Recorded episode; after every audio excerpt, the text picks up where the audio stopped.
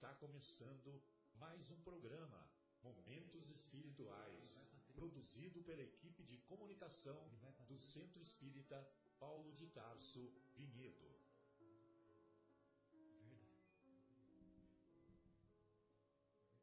Se guardas contigo o estigma do sofrimento, indagando pela solução dos velhos problemas do ser e da dor, se percebes a nuvem que prenuncia a tormenta e o vórtice traiçoeiro das ondas em que navegas, vem conosco, estudemos a rota de nossa multimilenar romagem no tempo, para sentirmos o calor da flama de nosso próprio espírito a palpitar e morredouro na eternidade, e acendendo o lume da esperança, perceberemos juntos, em exaltação de alegria, que Deus, o Pai de infinita bondade, nos traçou a divina destinação para além das estrelas.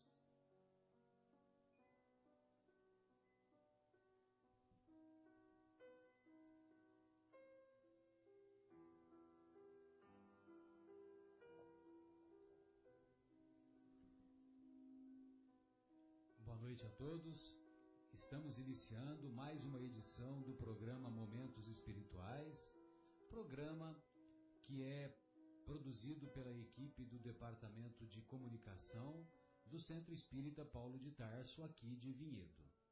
Estamos ao vivo aqui na, no estúdio da Rádio Capela FM 105,9 e hoje estamos acompanhados do nosso querido Fábio, da nossa querida Sônia e do não menos querido Marcos. Os nossos canais de comunicação são o através do telefone da Rádio Capela 3876 6846, através do WhatsApp do WhatsApp da Rádio Capela, que é 019 99639 7984. E também nós temos o nosso e-mail, o e-mail cept.vinhedo@gmail.com. Para aqueles que quiserem é, acompanhar os nossos estudos, temos o canal no YouTube. Basta basta digitar lá no YouTube CEPT Vinhedo e é, todos terão acesso ao conteúdo dos inúmeros programas que já temos produzido.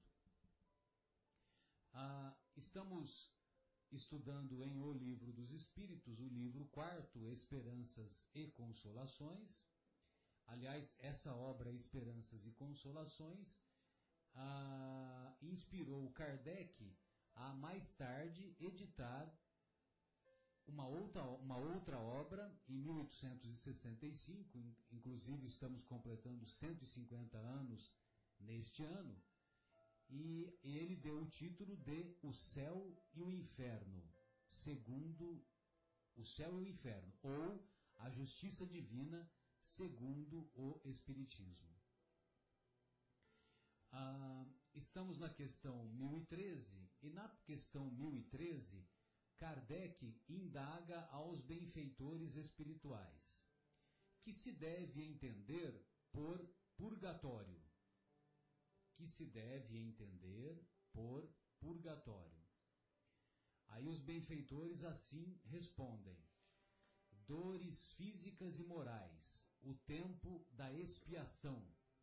Quase sempre na terra é que fazeis o vosso purgatório e que Deus vos obriga a expiar as vossas faltas. E o Kardec faz um comentário a essa resposta dos benfeitores.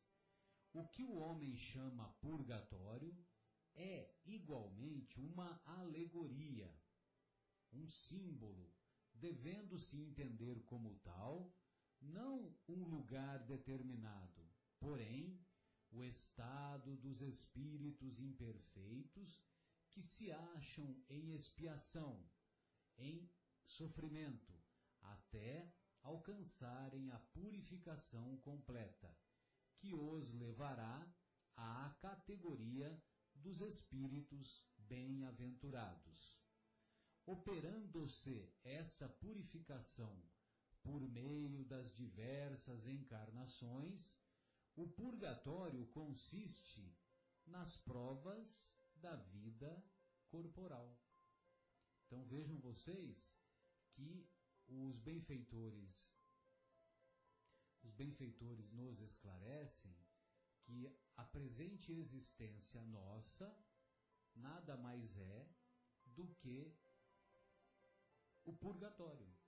Ou seja, um período necessário que todos, ou pelo menos a maioria de nós, devemos enfrentar, superando as vicissitudes, os desafios que a vida nos propõe, com o objetivo de desenvolver as virtudes, de nos desfazermos das nossas imperfeições, ou pelo menos tentar diminuí-las, e dessa forma a existência presente de cada um de nós se configura como um purgatório, como um período para purgar, para tirar de dentro de nós os as imperfeições que ainda somos portadores.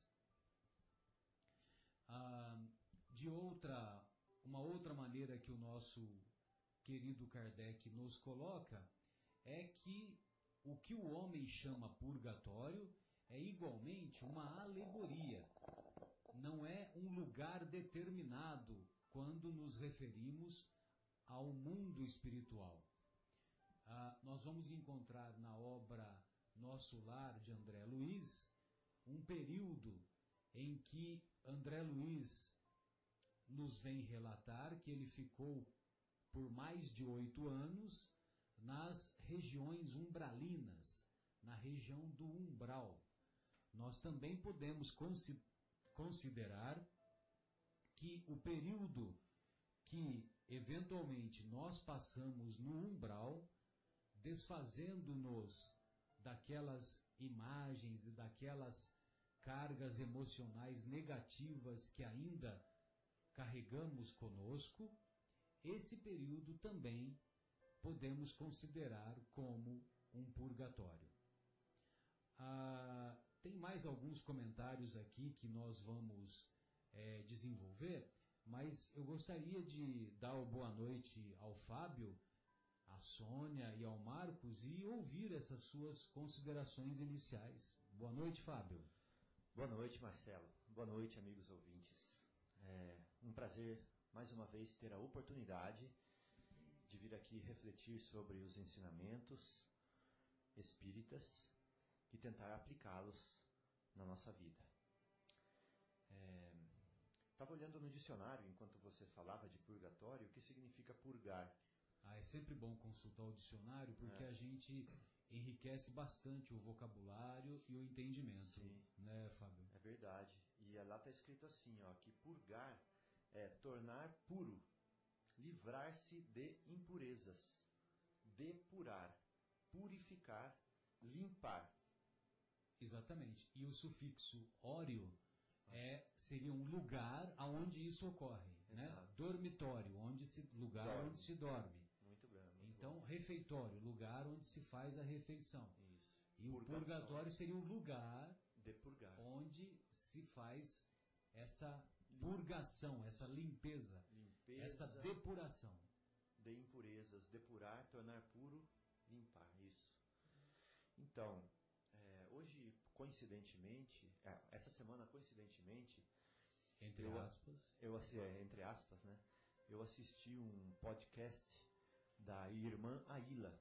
Ah, é uma graça a irmã é, Aila. Né? Que é uma, uma doutorada né, em, é, nas cartas de Paulo, é uma freira católica que é, é professora, né?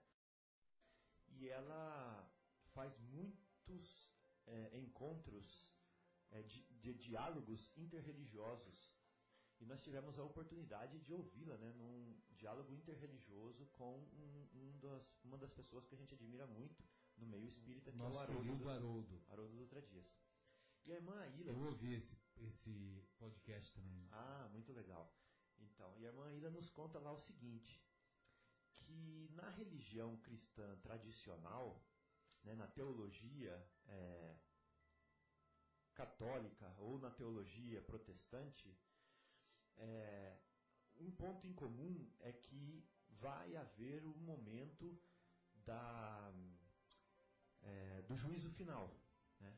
que é o momento onde o mestre retorna e ele vai colocar à direita as pessoas é, de boa vida e as Que tiveram um bom comportamento. Exato, as pessoas de má vida que foram reprovadas e esse, e esse juízo final vai ser definitivo, né, para as almas, ou seja, a sorte delas vai estar definitivamente definida. É, na igreja é, pres- é, protestante, De origem protestante. isso. Fica definido então que até o momento desse arrebatamento ou desse juízo final, é, fica indefinida a situação desses espíritos, esperando chegar o dia para que eles sejam é, para que seja decidido, né, para qual caminho eles vão seguir. Então, e já na, na, na teologia católica há duas vertentes, duas possibilidades que são livres para o, para o crente. Uma delas é que é, a pessoa tem o destino já definido imediatamente, né, depois da morte, ou que ela fica purgando, né, não, ou que ela fica purgando, ou seja, se limpando, se purificando até o dia da decisão. Então, daí criou-se com essa possibilidade é, o purgatório, a definição de purgatório, ou seja, ela fica se purificando até o momento do, do juízo, até o momento da decisão do seu destino, né, da fatalidade que vai definir o seu destino para sempre. E já o Espiritismo, ele é mais parecido com essa segunda vertente, porque ele, ele também define que vai haver um dia de juízo final, entre aspas. Só que no Espiritismo, esse juízo final é um, um- um- é um, um momento muito importante no ciclo de evolução dos espíritos que habitam o planeta Terra, onde eles são convidados a permanecerem no, no planeta junto com o rol de espíritos que se comportaram de maneira devida, que se esforçaram e que merecem a estadia aqui, ou seja, herdarão a Terra, ou ele será convidado a estagiar junto com irmãos mais primitivos, né? Então vamos dizer que esse seria o, o juízo, né, para o espírita, que no caso dele ser reprovado de série, ele iria estagiar com irmãos mais primitivos, onde te- teria oportunidade de é, rever a sua conduta é, errônea e ao mesmo tempo ajudar os espíritos que estão numa série mais para trás. né? Então, no fundo, no fundo, é a mesma coisa desse dia do da, vamos dizer assim, do juízo final. Mas esse destino não é, a única diferença é que esse destino não é irrevogável, ele não é para sempre, porque o aluno que se esforça, ele pode voltar a alcançar a sua turma original novamente, né? Porque Deus é misericordioso. E misericordioso não é só na teoria, ele é verdadeiramente misericordioso e nos dá as chances de ser feliz sempre. Basta que nós tomemos as decisões corretas. né? Então, agora que nós fizemos essa introdução, fica fácil entender o que o Marcelo nos explicou, né? que o purgatório, ou seja, a purificação, acontece aqui no planeta mesmo, enquanto esse juízo final não vem, né? Que nós Exato. espíritas chamamos de regeneração, ou seja, o momento em que nós deixamos de espiar os nossos problemas, no momento que nós deixamos de ter que ser testados o tempo todo, nos conhecer para mudarmos, e chega um momento de realmente que nós estamos aptos a, é, a uma conduta no bem? Então, a, enquanto não chega esse momento, né, que as outras tradições religiosas chamam de juízo final e nós chamamos de regeneração, nós vamos aqui purgando, purgando, através de várias existências. Né? E em cada existência nós vamos ganhando diversos nuances de experiência, até que nós nos tornemos puros, mas límpidos, merecedores desse planeta que nós vamos herdar, onde os espíritos que estão regenerados vão é, conviver. Muito bom, Fábio. Bela exposição, bem, bem pedagógica. O, querida Sônia, gostaria de ouvi-la. Boa noite.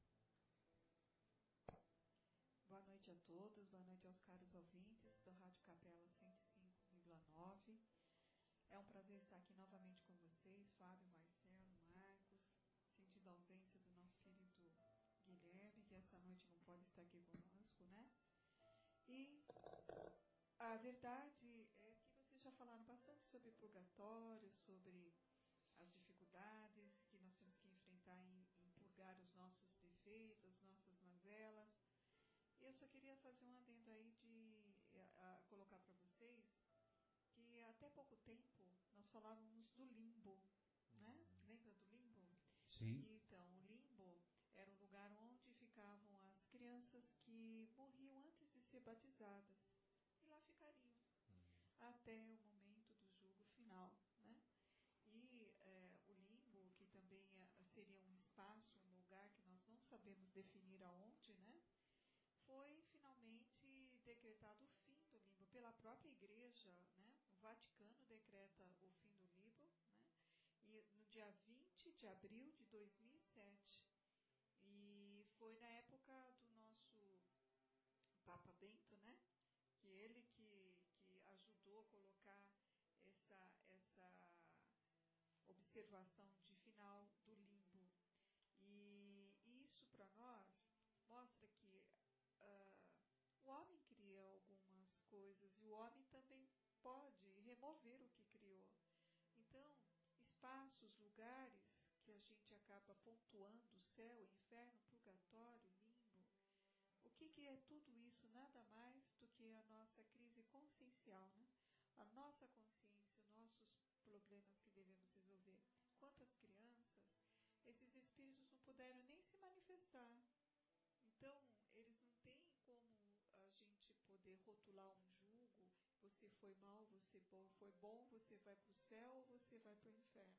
Então criaram um limbo, olha, como ele não fez nada, vamos deixar ele quietinho esperando numa prateleira lá do limbo, né? Da data que ele nasceu.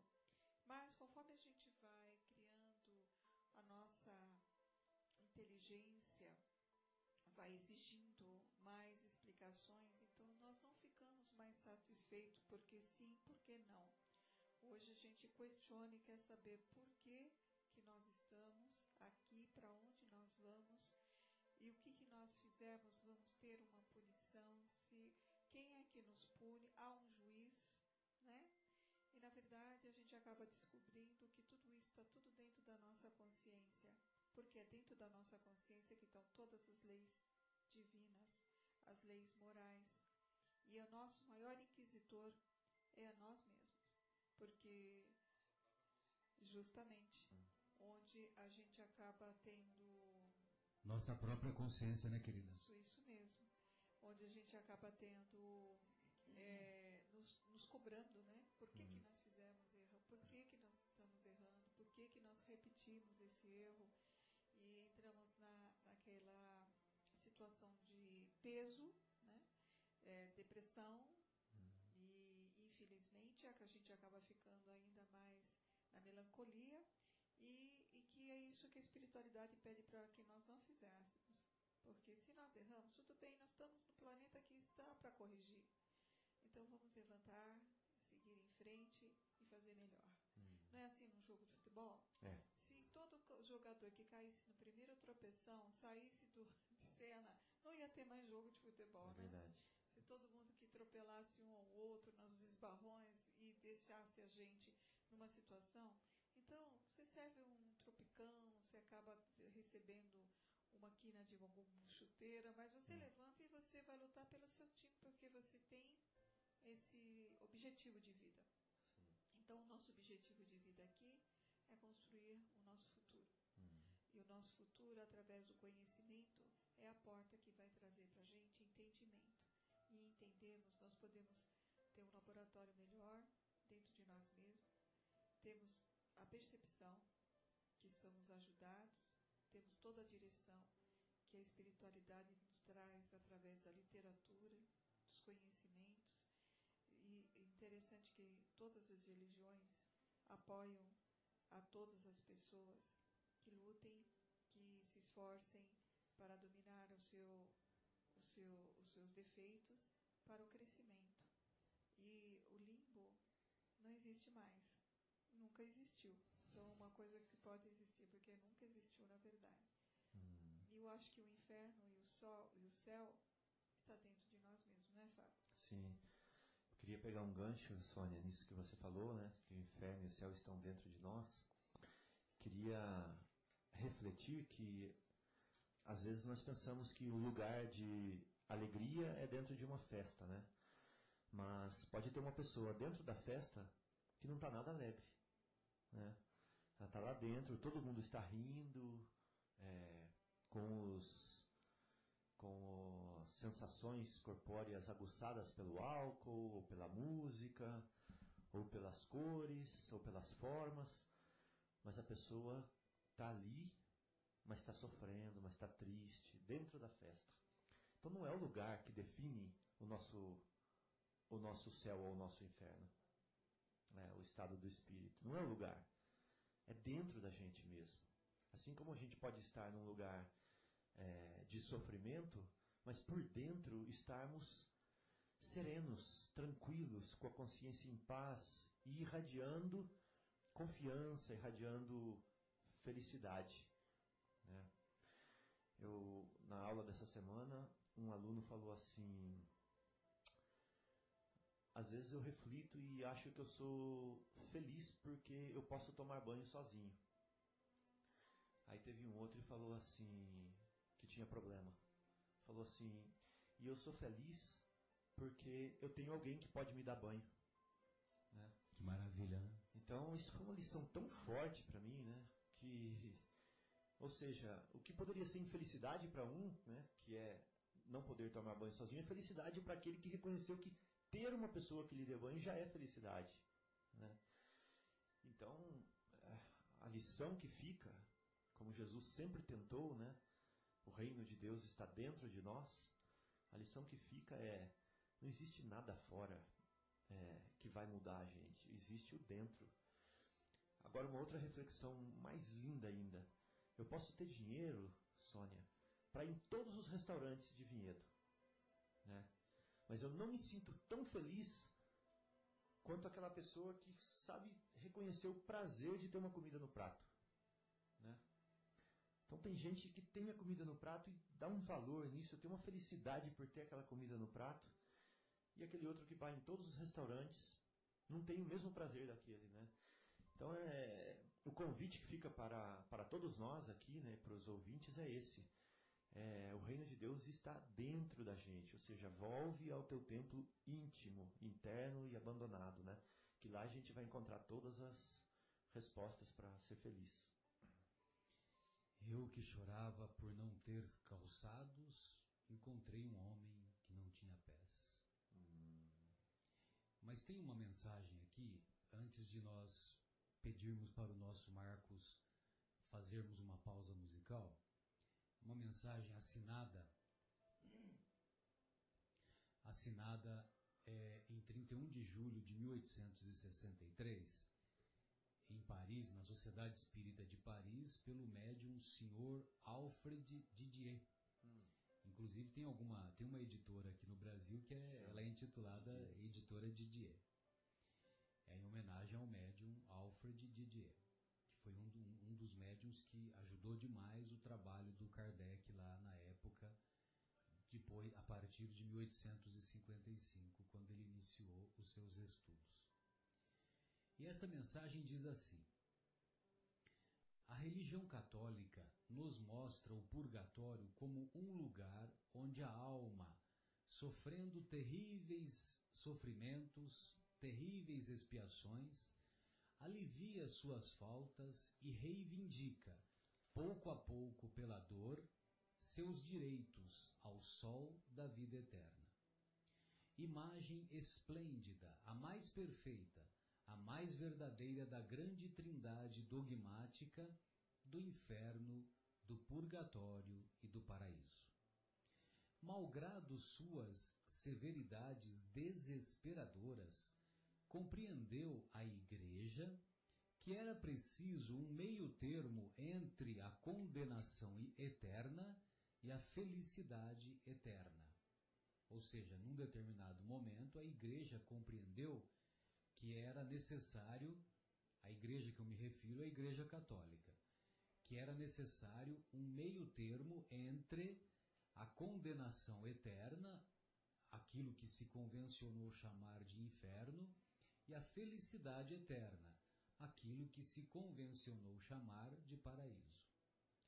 Ela confundiu, ela, a Igreja Católica, confundiu, entretanto, nesse estranho conjunto, o tempo infinito e progressivo, que é apenas um, com três situações limitadas e incompreensíveis. À religião, ou antes, ao ensino inteiramente humanitário e progressivo do Cristo, o Espiritismo adiciona os meios de realizar esta humanidade ideal. Nos desvios filosóficos de nossa época, nossa época, aquela época de 1850, 1860, há, existem mais de um germe espírita e tal filósofo, e tal filósofo descrente, tal filósofo, filósofo cético, que não aconselha para a felicidade definitiva da humanidade, senão o afastamento e a destruição de toda a crença humana e divina, trabalha mais do que se pensa para a tendência universal do Espiritismo. Entretanto, é uma via em que o céu aparece pouco, na qual a existência futura quase não aparece, mas onde pelo menos a tranquilidade material e, por assim dizer, egoística desta vida é compreendida com a clareza do legislador e, se não do santo, pelo menos de um filantropo humanitário. Ora, tratar-se-ia de saber se, no estado latente, por assim dizer, da vida extracorpórea, da vida espiritual, e que poderia se cha ser chamada intravital, tratar-se-ia de saber se, com a medida de conhecimentos e de sagacidade clarividente que possuem os espíritos superiores, o progresso universal é tão eficaz quanto o progresso terreno. Esta questão, fundamental para o Espiritismo, até o presente tem sido bem pouco resolvida, com respostas sobre detalhes. Como diz a Igreja, não é mais apenas um lugar de expiação, mas é um foco universal, onde justamente as almas que aí circulam receiam com angústia ou aceitam com esperança as existências que se lhes desvelam. Aí está, segundo nós, apenas o começo do que se chama o purgatório. E a, er e a erraticidade, essa fase importante da vida da alma, não nos parece de modo algum explicada, nem mesmo mencionada pelos dogmas católicos. Lembrando que erraticidade é aquele período entre uma encarnação e outra, entre entre esta encarnação e uma encarnação seguinte que eu, como todos, vamos ter. Então é o período que nós ficamos lá no mundo espiritual. Eu quis ler essa mensagem porque ela é assinada por Lamennais. Lamennais foi um cardeal católico que viveu no século XIX e teve como discípulo Lacordaire. Ambos foram padres católicos, muito dedicados à caridade, muito dedicados a um comportamento caracterizado pela predominância da virtude, e ele vem nos esclarecer do mundo espiritual a visão do purgatório que ele não mais apreciava, uma vez que lá no mundo espiritual os seus conceitos se ampliaram e a sua maturidade espiritual, evidentemente, se tornou inequívoca, se tornou clara. É, Marcos, vamos fazer uma pausa musical? Podemos fazê-la? Podemos fazer sim, Marcelo.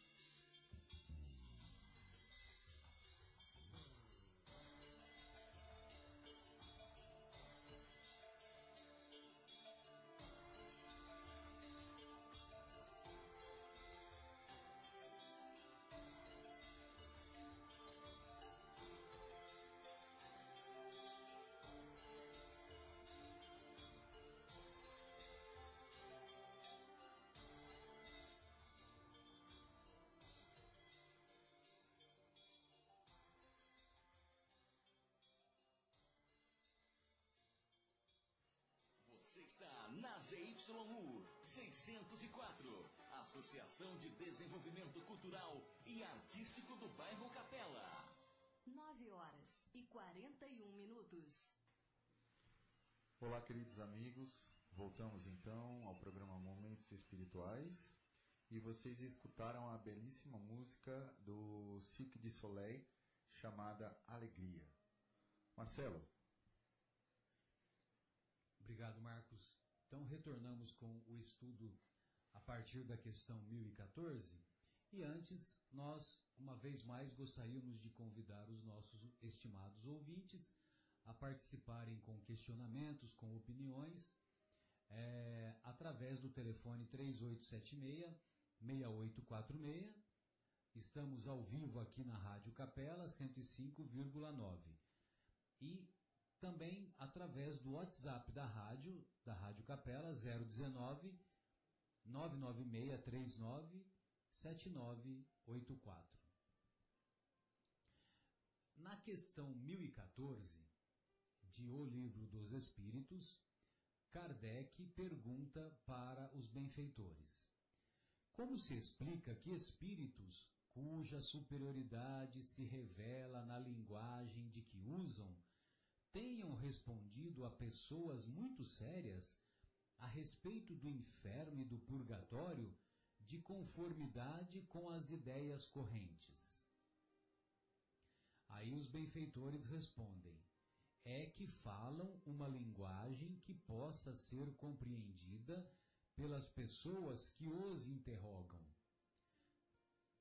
Quando estas pessoas se mostram imbuídas de certas ideias, eles eles evitam chocá-las muito bruscamente, a fim de lhes não ferir as convicções.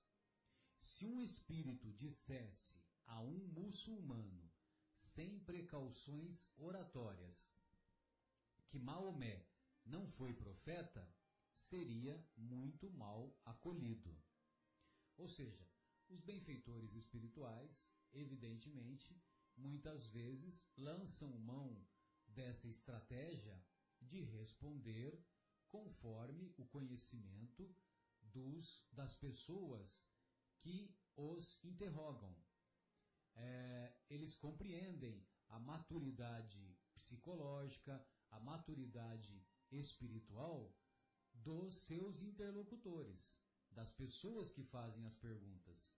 E desta forma, logicamente que eles vão se fazer valer para melhor compreensão dos conceitos que essas pessoas são portadoras, que essas pessoas levam em consideração.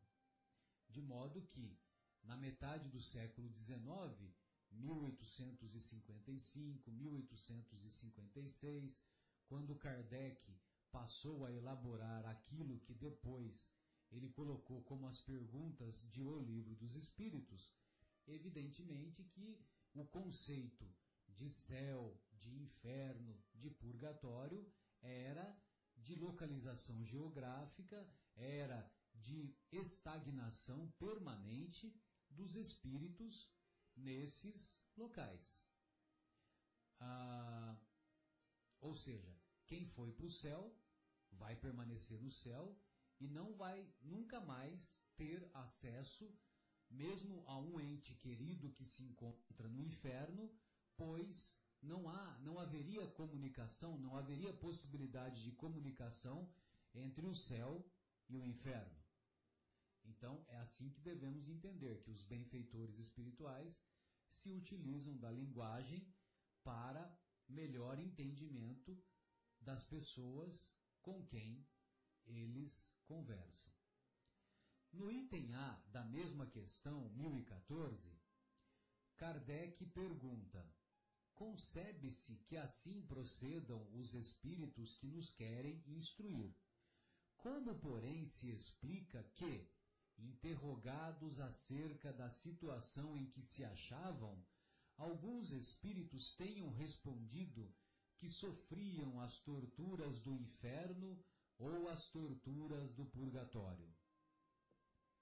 Os benfeitores respondem: Quando são inferiores e ainda não completamente desmaterializados, os espíritos conservam uma parte de suas ideias terrenas e, para dar suas impressões, se servem dos termos que lhes são familiares. Acham-se num meio que só imperfeitamente lhes permite sondar o futuro.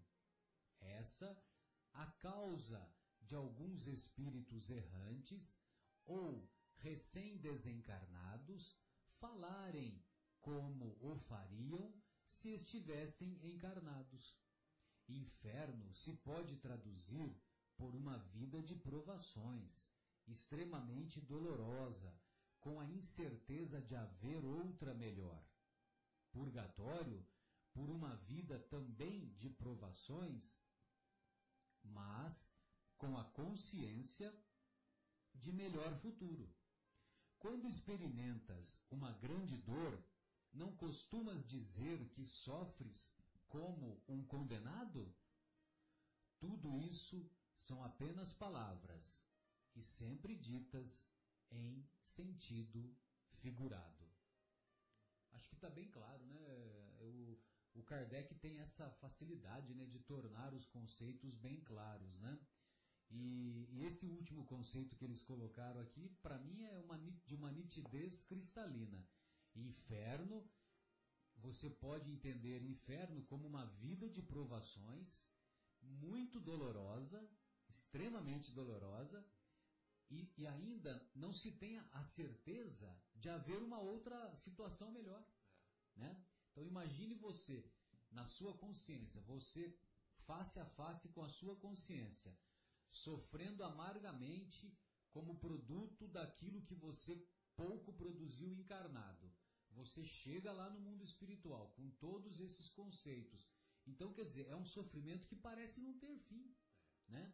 E muito menos a, a, e ainda conviver com a incerteza de que essa situação vai mudar. Né? Por isso que o Espiritismo sempre combate o materialismo e sempre combate as ideias materialistas e as ideias ateístas, que essas essas ideias elas elas oferecem o nada após a morte do corpo físico.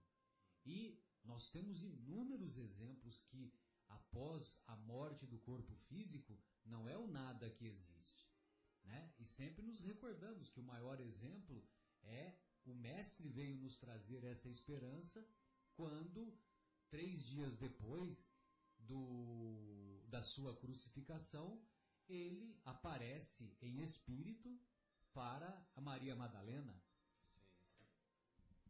É, Fábio, gostaria de ouvi-lo, fique à vontade. Oh. Eu acho que até ia, até ia te interromper, né? Não, não. Oh, Marcelo, dois pontos interessantes aqui, né? Na, na pergunta em si e depois na, na no esclarecimento, né? A pergunta em si fala o seguinte: por que, que espíritos considerados superiores falam de céu e falam de inferno pra gente? A gente faz a mesma coisa com as crianças, a gente fala de cegonha até hoje, né, para as crianças. E para as crianças nós somos considerados superiores e a gente sabe que não, tem cegonha, por que, que a gente fala de cegonha para as crianças? É a mesma coisa, os espíritos superiores falam para a gente de uma forma que a gente pode entender ah, o sentido figurado, né, o ensinamento que eles querem nos passar. Eu vou trazer um pouquinho mais próximo à realidade. Quando um cristão da teologia tradicional chega para falar comigo e fala assim: foi o demônio que fez isso, ou foi o diabo que fez tal coisa. Você não concorda? Ele fala para mim. Eu sei que o diabo, na acepção é, literal, não existe. Né? Mas eu sei que existem espíritos que estão atuando é, como o diabo atualmente. Eu digo atualmente porque eles vão se transformar, eles vão entender e vão melhorar.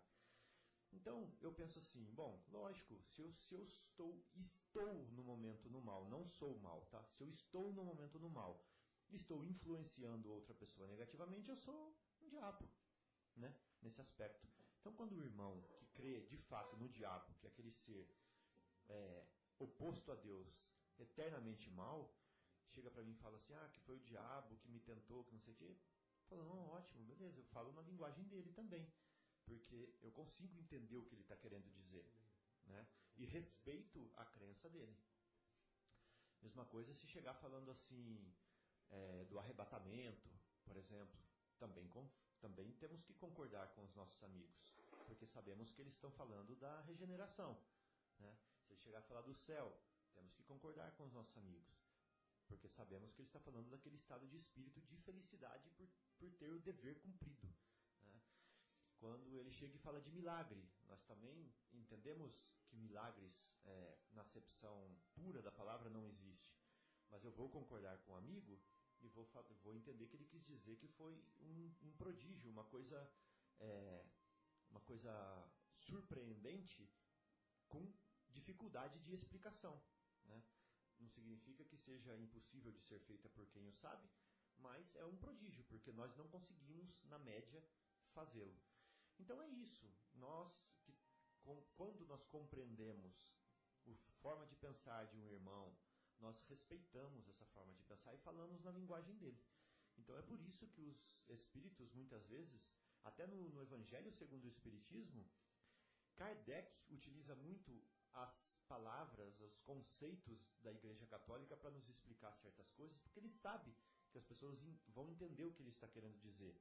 Ele pode até usar a palavra pecado, apesar dele mesmo ter defendido que pecado é só um, um sair do caminho, né? Então é isso, gente. É, respeitar. Desviar do alvo. Desviar do alvo, né? Então é isso. A gente é, muitas vezes respeita uh, o jeito que a pessoa entende as coisas e fala no linguajar dela, mas não significa que seja exatamente daquele jeito. Né? E na, na letra A, o Marcelo já explicou muito bem, né? Que outras pessoas se referem que estão no inferno aqui na Terra, né? Se eu estou sofrendo muito, alguém chega para mim e fala assim: Como é que você está? Fala assim: Nossa, estou no inferno. Né? Por que os espíritos não vão falar isso? Se eles estão sofrendo no, do lado de lá. Mesma coisa, fala assim: Nossa, estou no inferno, meu amigo. Se eles estão felizes, vão falar assim: Não, estou no céu. Igualzinho a gente fala aqui na Terra, não tem diferença, né? Então é isso. Exatamente. É, Sônia, gostaria de ouvi-la. Você tem algum comentário? Fique à vontade.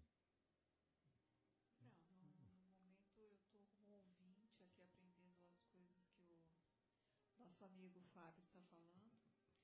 E, e eu fico raciocinando assim, é, como nós somos muito diferentes, né? O planeta Terra é composto de tantas raças, tantas etnias, são conhecimentos diferentes e cada um tem a sua interpretação desse, desse contexto de, de céu, de inferno, conforme a religião que professa conforme as orientações que tem desde berço. Então, essas coisas ficam muito difícil mudar do dia para a noite. Hum. Você tem que pegar um povo, pegar um grupo, pegar uma, a, a população devagar a hum. situação.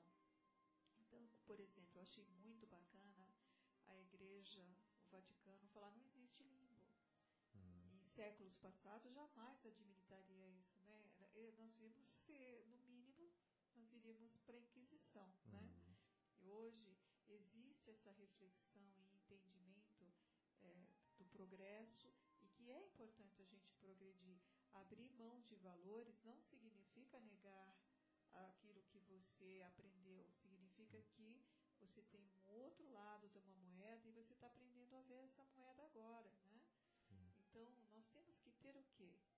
A mente aberta para poder ter o conhecimento, mas com uma fé raciocinada, não uma fé cega como era movida as populações de três, quatro séculos passados ou antes disso, né?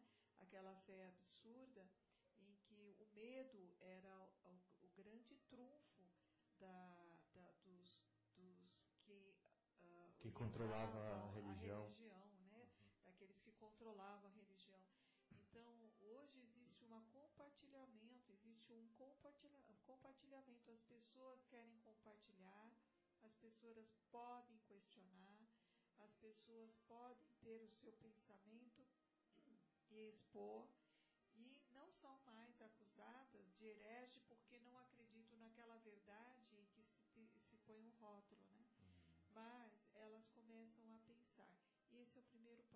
Se eu estou pensando, eu estou com a mente aberta. Eu comecei a raciocinar. Então, eu não vejo assim, tão curto prazo, as pessoas entenderem as modificações do céu e, e do inferno, uh, essa história até do limbo que já não existe mais. Mas eu vejo, eu vejo uma situação para o futuro.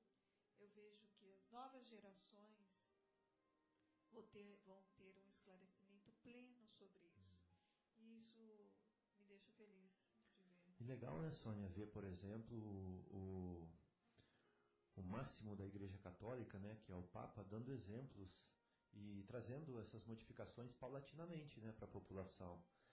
Esses, Maravilhoso. Esses dias ele apareceu do nada na rua lá de Roma. Não sei se vocês viram. Entrou numa ótica. Numa ótica. Numa ótica.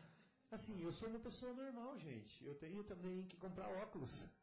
né? Eu não tinha ouvido falar de Papa fazer isso antes. Desceu lá no meio da, das pessoas, entrou na ótica, experimentou seus óculos como qualquer ser humano. Ele falou assim: Olha, eu, eu sou igual a vocês. O Papa Pop. É. Depois sai, abraça todo mundo antes de entrar no carro, até que as pessoas o descobriram, né? Carrega sua malinha, né? Pois é. Você viu que tem, tem umas cenas lá que mostra ele carregando a malinha é, dele, né? Então. Não, não, é fantástico. Ele most... Ou seja. Brincando com segurança, né? Isso. Ele não chega no microfone e fala assim: todos nós somos iguais, né? Ele não chega no microfone e fala isso. Ele vai lá na ótica no meio do povo. Pratica. É. Ele mostra na prática. Na prática. Comportamento. Ele falou assim: eu não falo que tem que ser assim, eu faço assim. Que autoridade, né? É muito bonito, eu achei. E ele devagarzinho está reformando né, a, a teologia. Ele está. É, só, só, essa reaproximação do, de Cuba com os Estados Unidos. Nossa, Por obra isso dele, já né? foi obra dele. Que, que teve uma contribuição é, muito fundamental da parte dele. Só isso, da minha opinião, na minha opinião, Nossa, já é já contribuição, já né? é um grande avanço, né? Pois é. Então, assim, nós somos felizes de ver um, um discípulo, né, de Francisco de Assis. Ah, Né? eu ia falar sobre Ah, isso. então pode falar, Sônia, eu quero te... Não, porque a beleza desse contexto é que ele ligou a, a igreja no, no contexto de São Francisco. Muito bem. Ele trouxe ah, os franciscanos, né? Saiu daquele pedestal só da Igreja Católica Apostólica Romana, né? Uhum. E ele, eu, não, eu sou adepto à filosofia, à conduta, àquilo que São Francisco posou. E que, quem foi São Francisco? Um dos mais humildes da igreja. Sim. Ele, ele não tinha sequer uma roupa, era a única roupa, andava descalço. Hum. Lembrando que ele foi rico antes dele se Sim. converter. Então, ele mostrou uma postura de humildade, ele eh, entrosava com a população, ele conversava com a população, ele cuidava, ele tinha eh, aquela, aqueles cuidados com os doentes, com os desafortunados e Com os animais. com os animais. Tanto é que é considerado o santo protetor dos animais. E ele fez muita benfeitoria, Marcelo, porque ele tinha uma energia tão positiva que os animais se aproximavam dele. Hum. E além de ele ter esse carinho com os animais, que era uma coisa de louco, de ver os animais se aproximarem dele, ele curava muitos animais enfermos. Hum. Ele tinha um- uma, uma energia tão positiva que os animais se aproximavam bem dele. Então, eu- o Francisco, ele tem esse mesmo jeitinho, esse mesmo olhar, essa mesma conduta, e, e mostrando uma igreja diferente, uma igreja humilde, uma igreja, ele, né? Que ele é o, o, o representante maior. Mas o que importa para a população, né? Que Hum. aquele que está na frente, que é o maior, que deu exemplo. Hum. Lembra daquele filme de Nosso Lar, onde o governador eh, se ajoelhou. Clarencio é um dos ministros. É, o governador é outro, que agora me fugiu o nome. Para falar a verdade, eu nem O lembro se Não, o o nome. governador é o governador. É, não tem nome. Não. É verdade. É, pelo menos eles não identificam o nome. O governador. Tem a ministra veneranda, mas não tem o nome do, do Não. governador. É verdade. Eu fiquei com o nome Clarencio, mas Certo. o governador, ele se ajoelhou quando o O André Luiz. André? Luiz chegou à frente dele. Ele se ajoelhou e aqui, aqui, André, nós Damos é que exemplo. damos exemplo.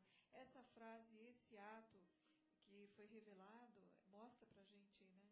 Quem quer ser o maior, que seja o menor, como Jesus Cristo Lindo. lindo. falava. Por isso, que ele, por isso que ele era governador já fazia 200 anos, lá na colônia Nosso Lar. Ele era governador porque lá o sistema de governo é meritocracia. Não é, Quiçá que um dia seja É. assim, né? Mérito. não é outras Aqui. cracias que temos visto Que aqui.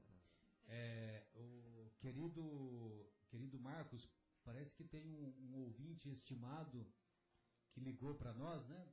Sim, sim, nós recebemos aqui a ligação do Denis. É, agradecemos, Denis, a sua escuta fiel e muito obrigado pela pergunta. Gostamos bastante. Marcelo, é o seguinte: olha só o que, que o Denis pergunta, uma pergunta muito bacana, muito inteligente. Fábio e Sônia. É, já que Jesus Cristo diz que há muitas moradas na casa do meu Pai, Será que o inferno ou o purgatório seriam algumas dessas moradas? Essa é a pergunta, Marcelo. Então, nós gostaríamos de abraçar o nosso querido Denis, a sua esposa querida, a Edna, e agradecemos a oportunidade desses esclarecimentos. É, essa passagem que Jesus nos, ah, nos, nos ensina é uma passagem muito empolgante, muito bonita, como todas, por sinal. É que tem algumas que a gente tem uma predileção maior. Esta, em particular, é uma que eu tenho uma predileção mais acentuada. Então, nesse contexto, Jesus começa dizendo assim: Não se turbe o vosso coração. Crede em Deus, crede também em mim. Há muitas moradas na casa de meu pai. Se assim não fosse, eu já vou-lo teria dito. Então, quando Jesus termina esse pensamento, isso é de um consolo de, e ao mesmo tempo de um estímulo tão grandioso que nos faz, ele não só nos faz antever o futuro, o futuro é, esplendoroso, brilhante que nos espera, que nos agua- aguarda quando nós tivermos o merecimento para isto, e ele vem nos fazer este convite já há 20 séculos. E há 20 séculos que nós estamos patinando, que nós estamos nos mantendo ainda estagnados, recusando este convite. Mas ele vem nos prometer que há muitas moradas na casa de meu pai, muitas moradas para nós, na visão espírita, significa a imensidade de planetas, de sistemas, de galáxias, de nebulosas que compõem que compõem os nossos endereços futuros. E essas inúmeras moradas que teremos acesso e tomara que seja cada vez mais felizes de acordo com a lei do progresso, que nós vamos alcançando o mérito para isso.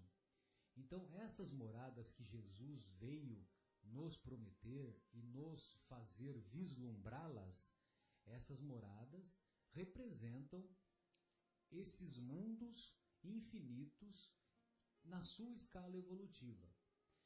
Da nossa, do nosso ponto de vista, quando se refere, é, quando Jesus se refere a muitas moradas na casa de meu pai, ele se refere a esta promessa.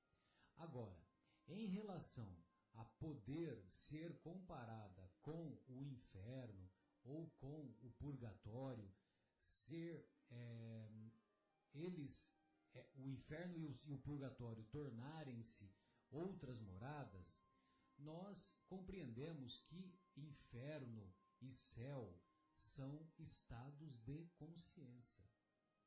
Então, sendo estados de consciência, nós, quando estamos ou quando em nosso progresso evolutivo quando nós nos encontramos numa situação mais favorável, numa situação de harmonia espiritual, numa situação de harmonia conosco mesmos, então nós nos encontramos no céu. Por sua vez, quando nós nos encontramos em desarmonia, nós estamos no inferno. Certamente que quando abandonamos o corpo, quando nos encontramos lá no mundo espiritual, certamente que nós vamos nos reunir com aqueles que temos afinidade. E certamente, se a nossa consciência encontra-se num padrão evolutivo superior, nós vamos nos reunir com aqueles que, que têm essa mesma afinidade, tanto para um comportamento mais elevado, quanto para um comportamento menos elevado, se o nosso estado consciencial for num patamar inferior, vamos dizer assim. Gostaria de ouvi-lo, Marcos. Fique à vontade. Marcelo, muito legal essa sua exposição. Eu acho que ficou bastante claro. E é, eu acho que você disse tudo, mas eu gostaria de ter algumas palavras. Lógico, e eu, eu, eu estou aflito para você falar, porque você vai dar a visão da, da esfera psicológica, da esfera psicanalítica. Eu já tô vendo ele com a cerejinha ali pra pôr no bolo. Não, eu, o Marcelo falou tudo já. É, tem uma frase que diz que nossa casa é onde está a nossa mente e o nosso coração, né? É ali, que, ali onde nós moramos, né? Tanto que não importa onde você esteja, onde estiver o seu coração e onde estiver sua mente, é ali que será a sua casa, né? Então veja só, isso tem tudo a ver com, com o que você falou, porque o estado consciencial do indivíduo, o estado de espírito dele determina exatamente aonde que ele estará, né? E ali será a casa dele, ali será a morada dele. Então veja, nós podemos ter nessa, nessa esfera encarnatória, né, nesse, nesse, nessa oportunidade, nós podemos ter o nosso inferno. Podemos nós estar morando no inferno. Podemos estar morando no nosso próprio inferno, criados por, por nós mesmos, pela nossa men, é, mentalidade, pela nossa Emotividade. é, consciência, exatamente. Então, aonde está a nossa, nossa posição emocional, nossa posição consciencial, ali está o nosso inferno, ali está o nosso céu. Nós podemos sim estar num, num céu absoluto. Então, nós podemos ser pobres, morando no Nordeste brasileiro e nos acharmos felizes naquele lugar.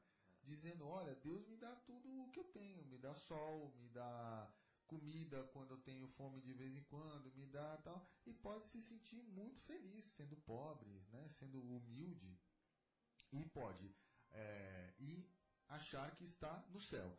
E pode haver um rico com todas as posses, com todas as, as coisas que ele possui. Numa BMW conversível, numa Sim. depressão profunda. Numa depressão profunda e está vivendo o seu próprio inferno. Então veja, pouco importa se isso é encarnado, é desencarnado, se ele fica nesse estado consciencial 8 anos, 80 anos ou 800 anos. Então, nesse sentido que o Marcelo diferenciou muito bem, né? Diz que Jesus não disse isso, ok, mas nós podemos fazer esse paralelo sim e dizer que poderia ser uma morada, né? Esse nosso estado consciencial infernal, porque a, a Sônia muito bem diz que não existe inferno e o próprio livro dos Espíritos diz que isso é uma alegoria. Então não há inferno, não há céu, não há purgatório, não há o limbo Como e- lugares geográficos. como lugares é, efetivos, determinados, né? Não há aquele portal que, que nós vemos na Divina Comédia, né? Deixai aqui vós que passais toda a esperança, não é isso? Ah, que Dante Alighieri colocou na, na Divina Comédia. Então, não há o portal do inferno, não há um local específico, como o Marcelo falou. Está tudo dentro da nossa cabeça. E pode ser aqui e agora. Então, Sem dúvida. eu queria agora unir a resposta de vocês dois, que eu achei fantásticas e como elas se complementam. Eu estou lembrando dos cristãos que se reuniam nas catacumbas, nos cemitérios, lá em, na, na Roma Antiga, né, no advento do cristianismo primitivo. Perseguidos, humilhados, Ah, enfrentando as maiores dificuldades e Exato. mesmo assim eles perseveravam e se reuniam se reuniam em nome do mestre. do mestre. Por que eles se reuniam lá? Porque existia uma lei no Império Romano que permitia que as funerárias fizessem reuniões. Qualquer outro tipo de aglomeração popular era proibida pelo Império Romano, pelo Império. Então, dentro dos cemitérios, as funerárias poderiam se reunir. E eles então aproveitavam esse pretexto, né? E se reuniam lá nas catacumbas. Você quer falar alguma coisa, Marcos? Mas então tem que, tinha que toda reunião tinha que matar um, é isso? Não? Não, é, eles estavam fazendo reunião de administração. Então, olha só, dentro do, do cemitério, ou seja, dentro de um túmulo lá embaixo, no subterrâneo, existia o céu. Olha só que interessante. Porque ali eles estavam impregnados do pensamento e do sentimento de Jesus. Né? Então, olha só. Então, aonde esses espíritos afins, que tinham o céu no coração, se reuniam, virava o céu um lugar. Né? Então, vamos unir ao que o Marcelo falou. Que no universo infinito, os diversos planetas, as diversas galáxias são moradas. Então, vamos supor que aqui na Terra é um local onde se aglomeram, onde se reúnem espíritos num determinado nível evolutivo. Então aqui é uma certa morada onde você vai ter uma certa característica evolutiva. Se, por exemplo, em, em um planeta Sirius, por exemplo, se reúnem ali, se congregam ali espíritos da ordem daqueles espíritos que se reuniam nas catacumbas dos cemitérios, né, super cristãos, verdadeiramente cristãos, se reúnem na constelação de Sirius, por exemplo, eu posso dizer que esse mundo, que essa morada, é uma morada é, aonde se encontra o céu, porque ali estão espíritos que sentem o céu dentro de si. Mas não significa que se os espíritos saírem de lá, lá continua sendo o céu. Não. Se os espíritos todos se mudarem de lá, lá deixa de ser o céu imediatamente. Né? Então o céu é onde os espíritos que sentem o céu dentro de si estão momentaneamente. né? Reunidos, exatamente. Criam uma egrégora, né, é, Fábio? Que, que essa egrégora mental é que traz para aquela localização essa exatamente essa característica de céu ou de inferno, não A é? egrégora significa é, reunião, Egrégora significa é, reunião, conjunto de conjunto de, de é, muito mais de mentalidades, muito mais de, de, De consciências consciências, né? do que de, de pessoas efetivamente. Perfeito. Sônia, gostaria de ouvi-la. É, no contexto, nós temos medo, né? Nós temos medo. Nós temos medo, a gente não sabe o nosso futuro, a gente se depara com a incerteza, porque a nossa consciência, a gente sabe coisas que fizemos de errado e coisas que fizemos certo, mas até onde pesa cada coisa, né? Quanto mais conhecimento, mais lhe será dado, mais lhe será cobrado. Então nós temos essa, esse, essa, esse pensamento incrustado na nossa mente. E essa semana eu deparei com uma literatura muito bacana e eu passei até no Facebook e, e compartilhei e escrevi que todas as pessoas deveriam ler esse texto. É um texto bonito, é um texto simples, mas é um texto muito elucidador. E eu falei, inclusive, que todo espírita deveria ler também, né? principalmente se você for espírita. E eu acho que essa mensagem cai tão bem com o que nós estamos conversando agora, e eu gostaria de ler com vocês. É logo, que eu já estou ansioso. Não, e só, só antes de você ler, viu, querida, valeria a pena nós nos recordarmos que o, o André Luiz, ele descreve lá, quando naqueles oito anos, mais de oito anos que ele ficou lá nas regiões nas regiões inferiores espirituais, então ele descreve que ele constantemente vivia acometido pelo medo. Né? Então vale a Sim. pena, nesse sentido, né, a gente fa- fazer essa, essa reflexão. E a espiritualidade fala que a nossa maior entrave é o medo. Nós temos muito medo e, por- e às vezes estacionamos. Preferimos não é, frente, não tentar pelo menos, e isso é um atraso, não Hum. deixa de ser um atraso. Eu vou ler o texto para a sua ansiedade do, do, do nosso amigo Fábio aqui, muito bonito. Temos de erradicar da alma todo medo e temor do que o futuro possa trazer ao homem. Uhum. Temos de adquirir serenidade em todos os sentimentos e sensações a respeito do futuro. Temos de olhar para a frente com absoluta equanimidade para com tudo o que possa vir.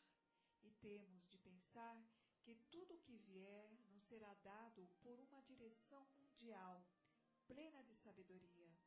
Isto é parte de que temos que aprender nesta era, a saber, viver com pura confiança, sem qualquer segurança na existência, confiança na ajuda sempre presente do mundo espiritual. Em verdade, nada terá valor se a coragem nos faltar, nos faltar. Disciplinemos nossa vontade e busquemos o despertar interior todas as manhãs e todas as noites. Esse texto foi feito por Rudolf Steiner. Bonito. Então, Muito bonito. eu achei tão, muito, tão eloquente, tão perfeito para a situação, para tirarmos daquela zona de transe, que nós ficamos, estivéssemos em transe, com medo de tentar, de fazer, de progredir, achar que estamos desassistidos, achar que estamos sozinhos, que ninguém olha por nós, né?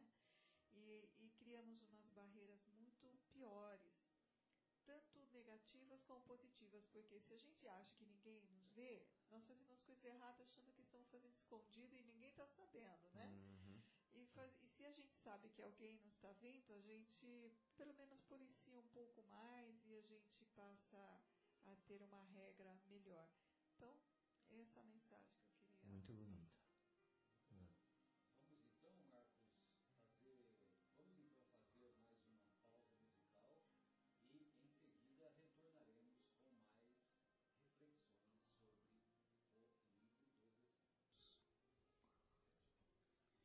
É, vamos então fazer uma pausa musical, Marcos, é, e em seguida retornaremos para dar continuidade ao nosso estudo. Você está na ZYU 604, Associação de Desenvolvimento Cultural e Artístico do Bairro Capela. 10 horas e 19 minutos.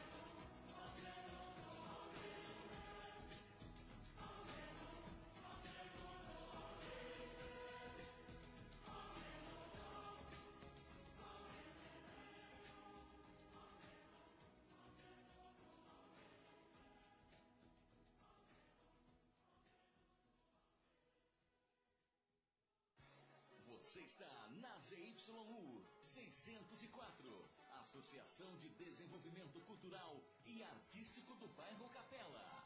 10 horas e 23 minutos.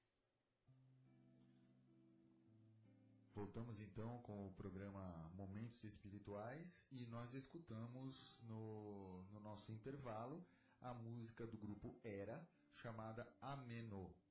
Ameno é, é muito interessante essa letra, né? Eu não sei a letra toda, mas dá para pegar no YouTube a, a, a, letra. Mas parte dela diz Ameno Dorimei, ou seja. Ah, entendi. É, entendeu? Não. Mas ele vai explicar, fofoqueiro. Espere aí um pouco, ansioso. Que quer dizer ameniza minha dor. Então é uma oração, né? É uma oração em latim. Que lindo. Que diz ameno Dorimei.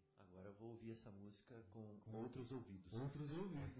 Eu ia falar com, com outros olhos. espirituais. vou ouvir com outros olhos, tá? É isso aí. Marcelo. Fábio, Fábio chamei, chamei você de fofoqueiro e de ansioso, mas carinhosamente. Eu sei, Marcelo, eu também te amo. Vamos lá, Marcelo. É, então retornamos com, é, com o programa Momentos Espirituais. Gostaríamos de reforçar que estamos aqui é, ao vivo no estúdio da Rádio Boa Nova, cujo telefone para esclarecimentos, para opiniões, é 3876-6846. E também através do WhatsApp da rádio, é 019 99639 7984.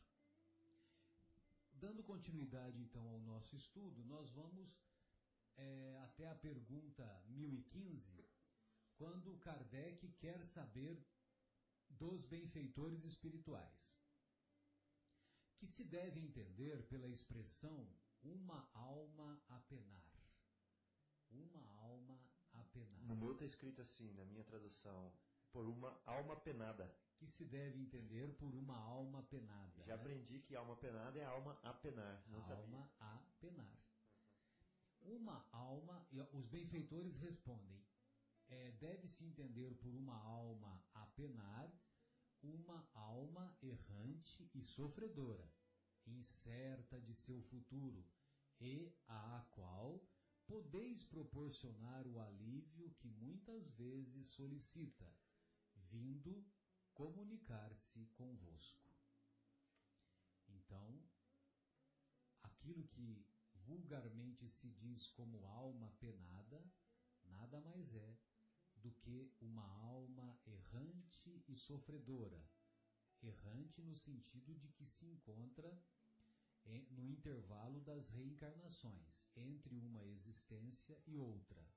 E sofredora porque, é, porque o seu comportamento não foi adequado e ela também se encontra incerta, hesitante, cheia de incertezas quanto ao seu futuro. E isso é, lhe provoca muito sofrimento. Agora, de nossa parte, nós podemos contribuir para o alívio do sofrimento desses nossos irmãos, dessas, desses nossos irmãos que nós vamos dizer almas penadas, nós podemos contribuir através de nossas orações, através de nossas vibrações carinhosas e dessa maneira contribuir para amenizar, aliviar o seu sofrimento. Sônia, gostaria de ouvi-la. Então, a, a, alma penada, na verdade, é aquela que sofre as penas, as penas dos Exato. seus próprios sofrimentos. Exato. Então, quando você vê um, um avarento, uma pessoa pega, apegado muito nos bens terrenos, um cara que foi muito rico, andar pelos seus castelos, o que que ele é? Uma alma penada, ele sofre pelas próprias penas que ele criou. Tão arraigado nas suas condições materiais que ele não consegue desprender, mesmo percebendo que ele se desencarnou, né? E o que que seria uma pessoa que dentro da sua vaidade tão apegado ao seu corpo, passa a ter esse comportamento de ficar preso ah, no seu corpo em deterioração, porque ele não aceita que aquele corpo que lhe serviu em vida já não lhe pertence mais. E ele fica arraigado àquela situação. Ou aquele indivíduo que acaba entrando numa situação nas drogas ou nos vícios, acaba entrando num grupo que usam ou ainda utilizam os mesmos vícios e que em vida o lhe apreciam. Então, isso são penas, sofrimentos, porque eles não podem mais usufruir, porque eles não estão mais no contexto de encarnado e porque eles não têm mais aquelas sensações que lhes serviam como um gozo terreno quando presente em vida. Isso é uma forma de penalidade. É uma penalidade que ele mesmo imputa em si, porque ele procura ainda esses, esses sensações, esses gostos, essas vontades, esse apego, são as energias que ele cultivou no seu sua vida e depois ele não consegue entender que não mais faz parte daquele, importante nós nos prepararmos para a morte. É muito importante nós nos prepararmos para a nossa passagem. Não vou te dizer morte, porque nós não morremos, nós só passamos de um plano físico para um plano espiritual, retornando ao plano espiritual.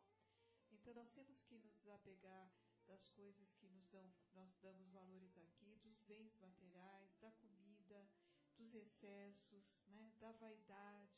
Nós temos que fazer um apelo para a nossa própria consciência de um preparo para que nós não sofremos tanto, porque senão vamos nos tornarmos almas penadas também, penalizadas pelas coisas que nós é, estamos tão grudados e que temos que entender que são passageiras. Eu gosto muito de uma passagem do Evangelho que fala que tudo que nós temos aqui na Terra como usufruto. Vamos usufruir. Se temos bens materiais, eh, somos ricos, se temos condições financeiras melhores, se temos o estudo, se temos. O estudo a gente ainda pode levar, né? Mas uh, a gente tem que aplicar os estudos para nosso benefício. Mas o resto que nós temos que, que levar, a nossa bagagem, é só através do conhecimento. Fábio, eu gostaria de ouvir as suas apontamentos. Eu estava refletindo né, nas suas palavras e me veio assim a cabeça, será que eu vou ser uma alma penada quando eu desencarnar? será, Marcelo? Tem grande chance, tanto você quanto eu, uma vez que nós ainda nos caracterizamos pelas imperfei imperfeições de que somos portadores. Bingo! Então quer dizer que se eu sou uma alma penada aqui, eu vou ser uma alma penada lá. Essa é a resposta. Né? Porque qual que é a diferença?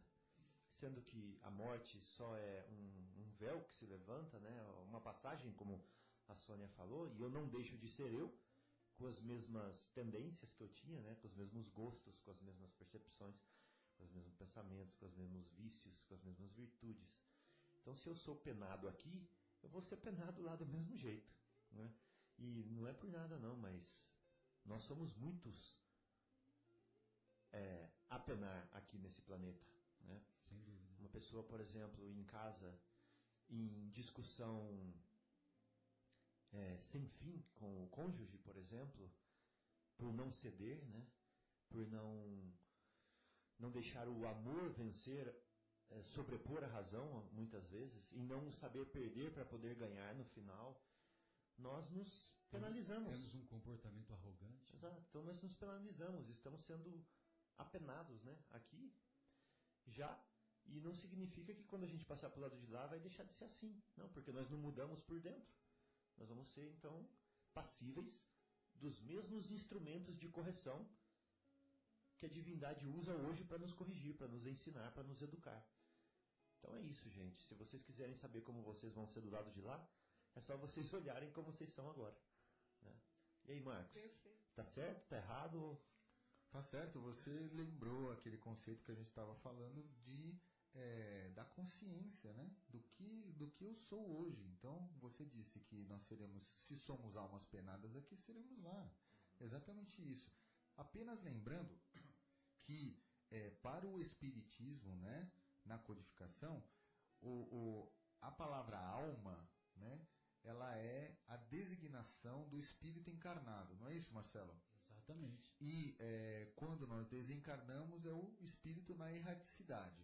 Então, nesse caso, nós somos mesmo almas penadas é aqui mesmo.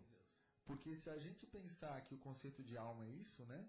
A alma é o espírito encarnado, quando nós desencarnamos, nem alma mais somos. Somos espíritos. somos espíritos, né? E tem muito mais chance de ter penas aqui, né?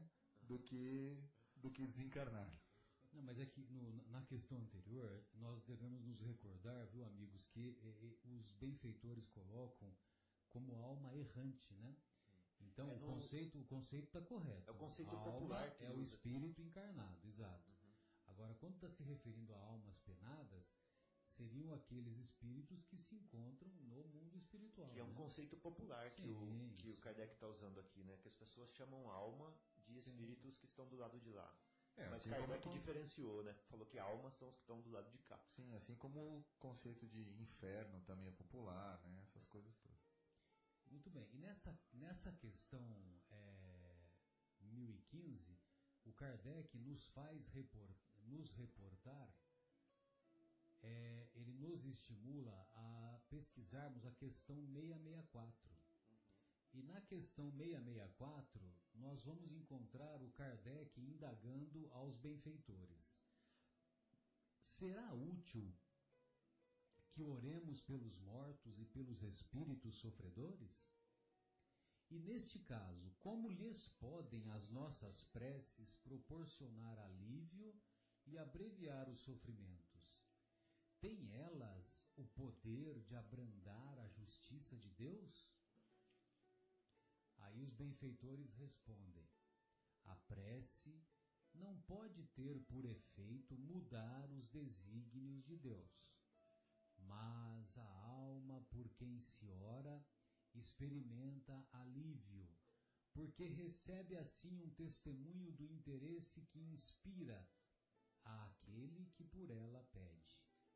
E também porque o desgraçado sempre sente um refrigério quando encontra almas caridosas que se compadecem de suas dores. Por outro lado, mediante a prece, aquele que ora concita, convida o desgraçado ao arrependimento e ao desejo de fazer o que é necessário para ser feliz. Neste sentido, é que se lhe pode abreviar a pena, se por sua parte ele secunda a prece com a boa vontade. O desejo de melhorar-se despertado pela prece atrai para junto do espírito sofredor espíritos melhores, que o vão esclarecer, consolar e dar-lhe esperanças. Jesus orava pelas ovelhas desgarradas, mostrando-vos desse modo que, culpados vos tornaríeis se não fizesseis o mesmo pelos que mais necessitam das vossas preces. Meu Deus.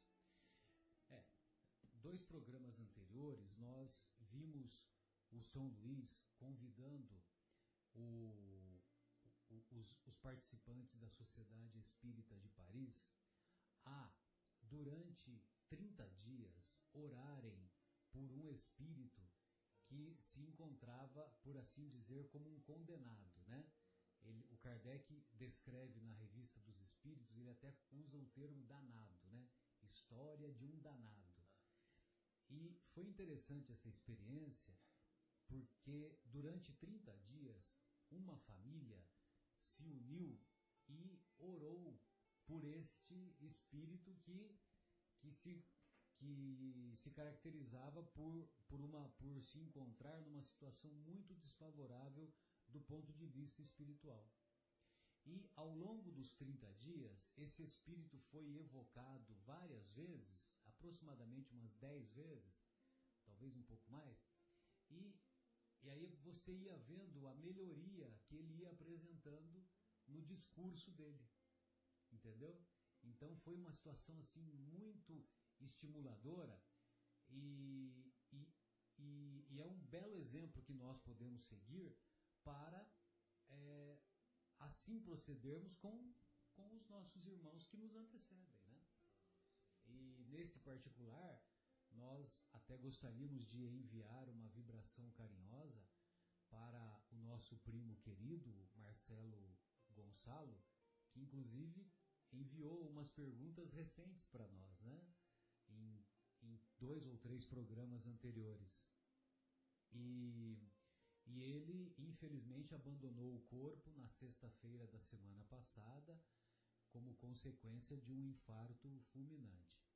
E lógico que nós sentimos muito né, a sua separação, porque é, nós tínhamos por ele muito carinho, uma pessoa muito carismática, uma pessoa que se importava e se esforçava para ajudar a todos os que por ele procuravam.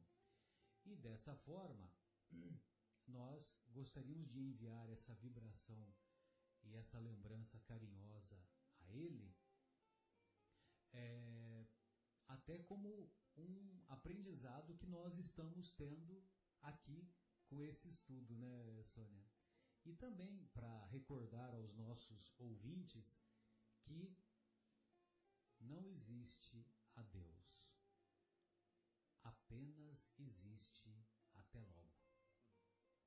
Que certamente em breve nos reencontraremos e se a dor da separação é grande, é imensa, ela não é maior do que a alegria que sentiremos quando com eles nos, nos reencontrarmos.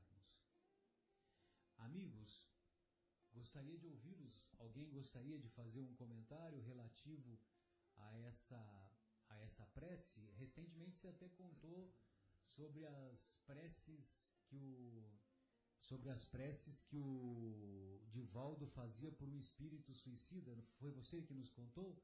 Não, não foi Ou eu. foi- Marcelo. Acho que foi talvez algum outro colega. Foi o José. Não, foi o Marcos. Talvez. Ah, Foi o Marcos que nos contou, agora me Ah. recordo. Verdade, eu, Lembra eu que ele, que ele fazia essas preces constantemente pelo suicida, né, Marcos? fazia e teve um, teve um momento em que ele ficou também por problemas próprios dele, né? É, muito triste, enfim.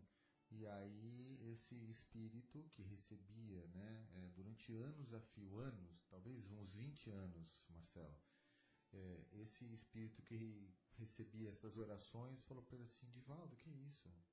Você- não pode ficar triste. Você não pode ficar desesperado desse jeito. Se você ficar, e eu? Né? Como é que, o que, que eu faço? né? Não, volta a ficar feliz e volta a orar por mim. Então é bastante interessante. E eu quero dar um depoimento pessoal é, que eu estou bastante agradecido a muitos amigos meus que eu solicitei orações a eles e eu senti uma sensível melhora eh, na minha semana, na minha vida e eu tenho certeza absoluta que foi por intercessão dessas orações. Então, não só os desencarnados, mas também os encarnados recebem eh, benefícios quando eh, solicita orações aos seus queridos colegas. E, e por isso eu agradeço imensamente. E, em particular, eu gostaria de parabenizá-lo, viu, Marcos, pela coragem e a humildade que você demonstrou em solicitar essa prece. E eu, em particular, me encontro muito distante desta coragem e desta humildade.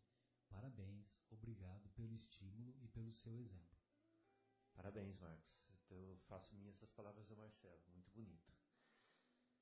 É, queria recomendar para quem quiser entender mais profundamente a mecânica da intercessão, né, que nós conseguimos com através das nossas preces, o livro Entre a Terra e o Céu de André Luiz, onde uma menininha faz uma prece é, sentida para a espiritualidade e a espiritualidade se comove e todo um trabalho elaborado, planejado para atender a prece da menininha é feito e em dois anos de trabalho árduo de uma grande equipe espiritual, o desejo dessa menina é atendido integralmente por causa da pureza do coração dela e pela é, pertinência do pedido que era muito justo. Né? Então, gostaria de convidá-los a ler Entre a Terra e o Céu, de André Luiz. Lembrando também, Fábio, é muito interessante esse livro né, que você citou, mas nós temos também relatos no livro Nosso Lar, do Ministério da Comunicação, aonde os, os, é, os voluntários, digamos assim, os trabalhadores, ficam ali em frente a telas, que hoje nós podemos muito facilmente equiparar a computadores, né? que na época em que foi escrito em que o livro foi escrito não tinha Skype, não tinha não tinha computador, não tinha nada disso. E no plano espiritual, obviamente, muito mais avançado e elevado do que o nosso plano terreno, já tinha lá os computadores e a oração de todas as pessoas pipocavam na tela, é, é, é, mandavam um WhatsApp e aí aparecia na tela lá a, a oração e o voluntário catalogava e, e, e, e é, direcionava, direcionava essas orações a, a departamentos específicos. Então veja, é, as nossas orações elas são sim muito consideradas pela espiritualidade, desde que tenha essa conotação que você disse, né? É, seja sentida, seja é, sincera, sincera que venha do coração, que seja pertinente. Não adianta ficar rezando pedindo a tal da BMW, né, Marcelo? Conversível e depressão.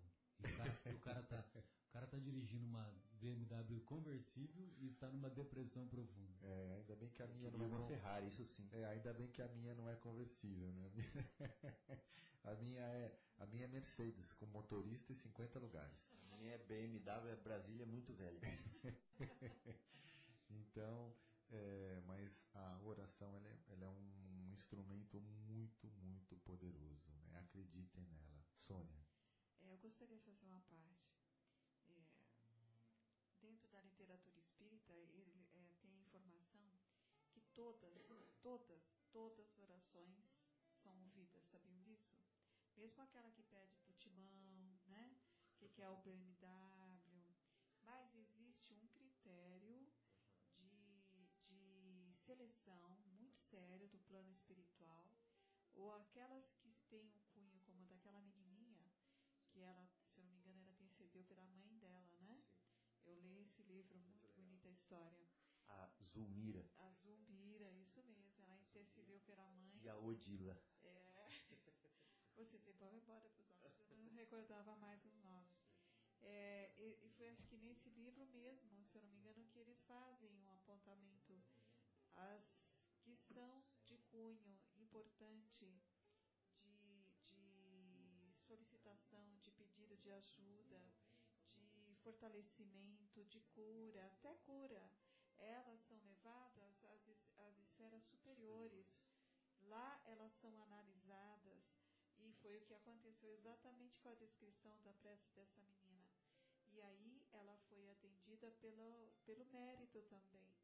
Então, todas as orações, é, é importante, elas são ouvidas, mas elas sofrem uma triagem.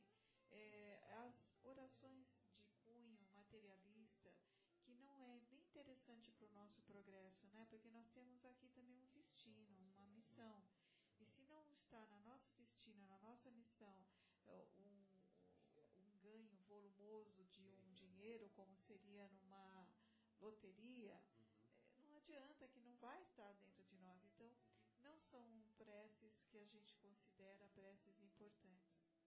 E eu gostaria de falar também um pouquinho sobre a prece, que a espiritualidade pede muito para a gente orar, eles é, incansavelmente, incessantemente, eles falam, orem, orem por, pela paz do planeta, orem pela harmonia do planeta, orem pelas pessoas, pelo próximo, porque as orações é que faz a, a vibração do planeta se tornar mais leve, é o que faz as vibrações do planeta é, é, sair aquela, aquelas pensamentos negativos que eles classificam até como um lodo, né?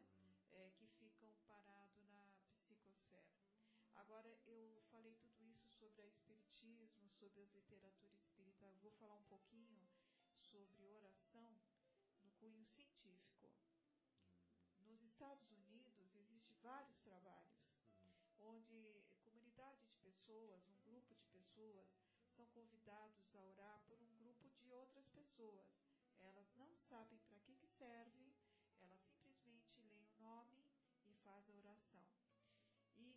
é um trabalho que tem sido muito interessante.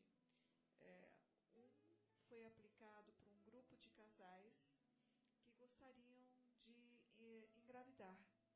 É, esse grupo de casais, vamos dizer assim, 10 casais, 5 né, receberam as vibrações, vamos contar o número, vai, de, de, de 20 casais.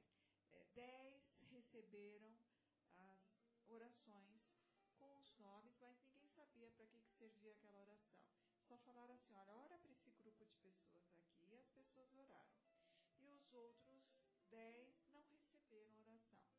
Todos tinham uma situação bem igualitária, faixa etária, condições físicas e orgânicas padrões normais, tanto para o homem quanto para a mulher.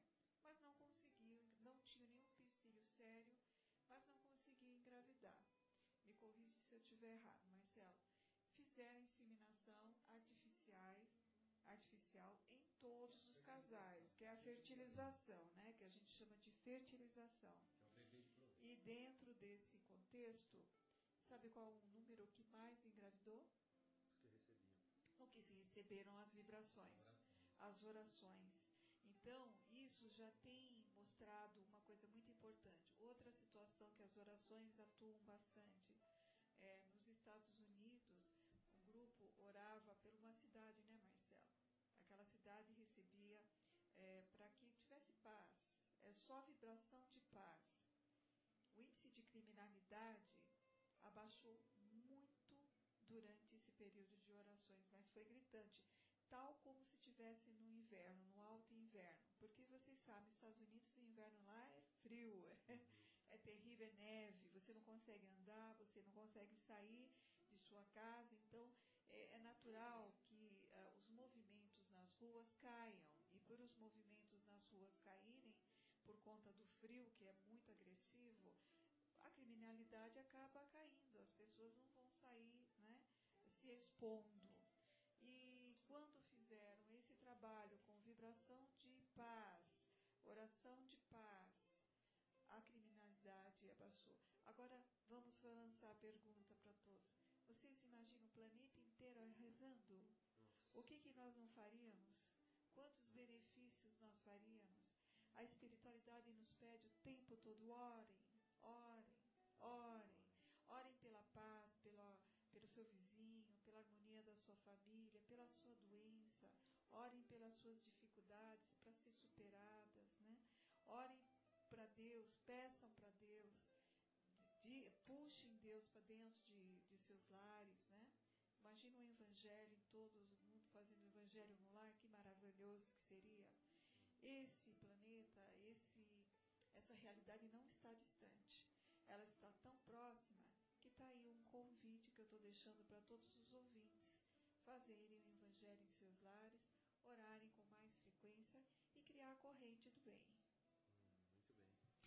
E você, e você falou, Sônia, é, que todas as orações chegam, né? Chegam lá. Todas. E podem, né? Podem existir aquelas que pedem por timão, que pedem tal.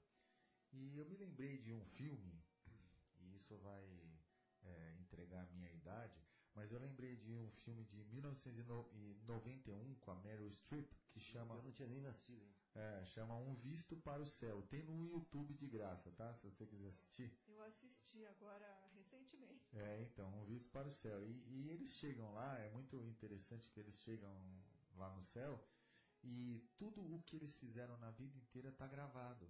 E eles passam por um julgamento, mas não é, uma, não é um filme pesado. É muito bacana, não é um julgamento assim, né? E aí a pessoa assiste a vida dela inteira. Então, quando a gente chegar lá, muito provavelmente, né, se for igual a esse filme, a gente vai chegar lá e. Não, mas eu orei. Como assim? Eu orei a vida inteira. Tá bom, peraí, vamos ver aqui, ó. Você orou pro Timão, você orou pra BMW, você orou. Você não fez nenhuma prece séria, né? Então a nossa intenção tá lá marcada também, né? O que, que a gente queria, qual a nossa intenção com as nossas orações. Um visto para o céu de 1991 com a Meryl Streep e está disponível no YouTube. Pessoal, não dá mais, infelizmente, o, infelizmente, o, é, não, infelizmente o nosso programa terminou e foi interessante nós terminarmos falando sobre o céu, porque na próxima semana estudaremos exatamente o tema relativo ao céu.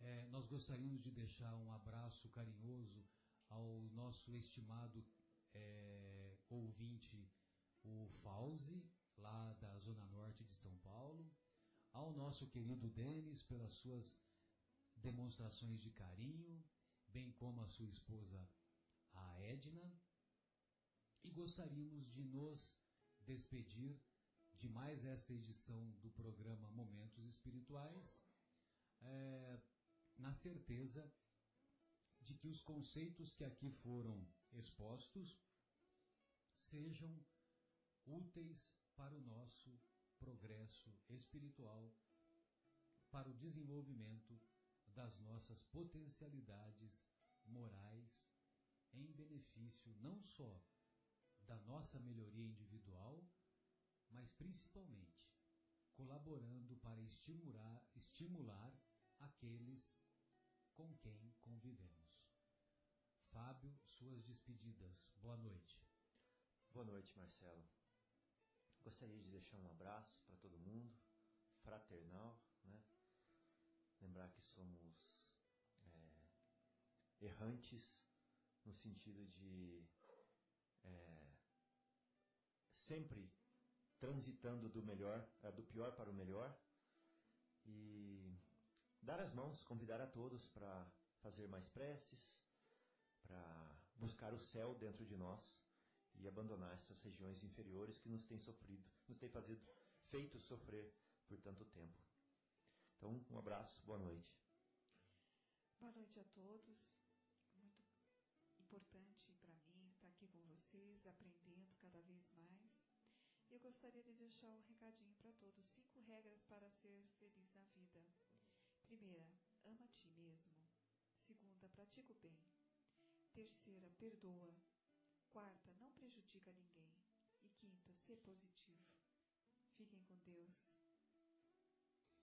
Queridos ouvintes, é com muito prazer que eu participo desse programa todas as sextas-feiras, sempre que possível, porque eu aprendo de muito com os meus amigos, com o Evangelho, com o Livro dos Espíritos e como o próprio Marcelo disse, esperamos que nosso programa traga um pouquinho de luz para todas as pessoas, para cada um de vocês, que vocês tenham um final de semana abençoado, iluminado, com muita paz e oração e vigilância. Então, sejam felizes e fiquem com Deus e até a próxima.